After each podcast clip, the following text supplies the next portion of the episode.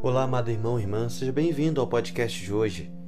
O evangelho que vamos meditar se encontra em Lucas capítulo 6, dos versículos 12 ao 19. Antes de escolher os doze apóstolos a quem entregaria a sua igreja, Jesus foi à montanha e passou a noite em oração. Somente depois de escutar o direcionamento do Pai foi que ele tomou a iniciativa de escolhê-los conforme o Pai lhe havia anunciado, ele acolheu Jesus, ele não agiu conforme a nossa sabedoria humana. Por isso não nomeou os melhores, os mais preparados, os mais capazes, os mais obedientes, mas tão somente aqueles a quem o Pai havia ordenado. Sabemos, portanto, que dentre os doze havia traidores, descrentes, pretensiosos, ambiciosos, que nenhum deles era exemplo de santidade. No entanto, Jesus tinha a convicção de que aqueles eram os eleitos do seu Pai e por isso não relutou em chamá-los. Ele sabia que para realizar a sua missão teria que enfrentar dificuldades também com seus escolhidos. Sabia que estaria lidando com homens cheios de defeitos, mas mesmo assim, ele não desistiu e foi com eles até o fim.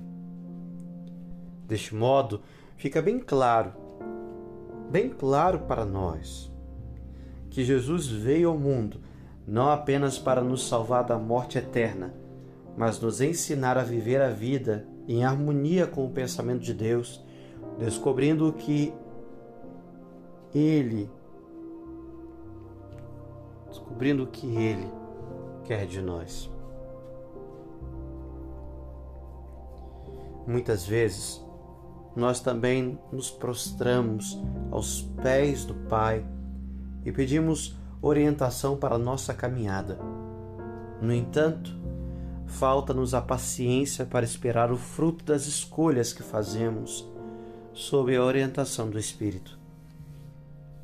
No primeiro contratempo, nós já estamos decepcionando e nos frustrando.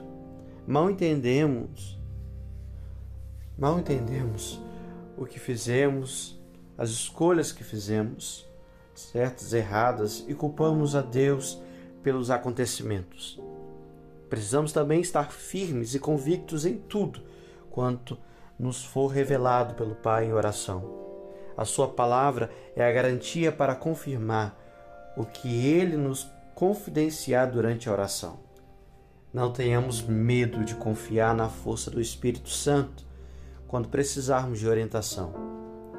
Jesus é o nosso modelo, o nosso mestre, e com ele nós aprendemos a viver sem temor o que Deus nos determinar. Mas como você tem tomado decisões para a sua vida? Você confirma na palavra de Deus? Você confirma, acredita nesta palavra de Deus?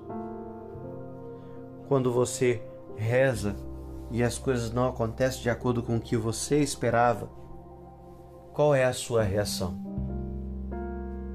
Deus te ajude a chegar a essa maturidade da fé, a essa espera confiante e ao mesmo tempo se permitir lapidar como discípulo escolhido pelo Senhor, para que também você possa crer quando Deus exigir de você também a espera. Acredite, Deus é um Deus de milagres, mas não duvide da sua ação. Talvez ele esteja trabalhando a sua paciência. Deus te abençoe, que você tenha um excelente dia.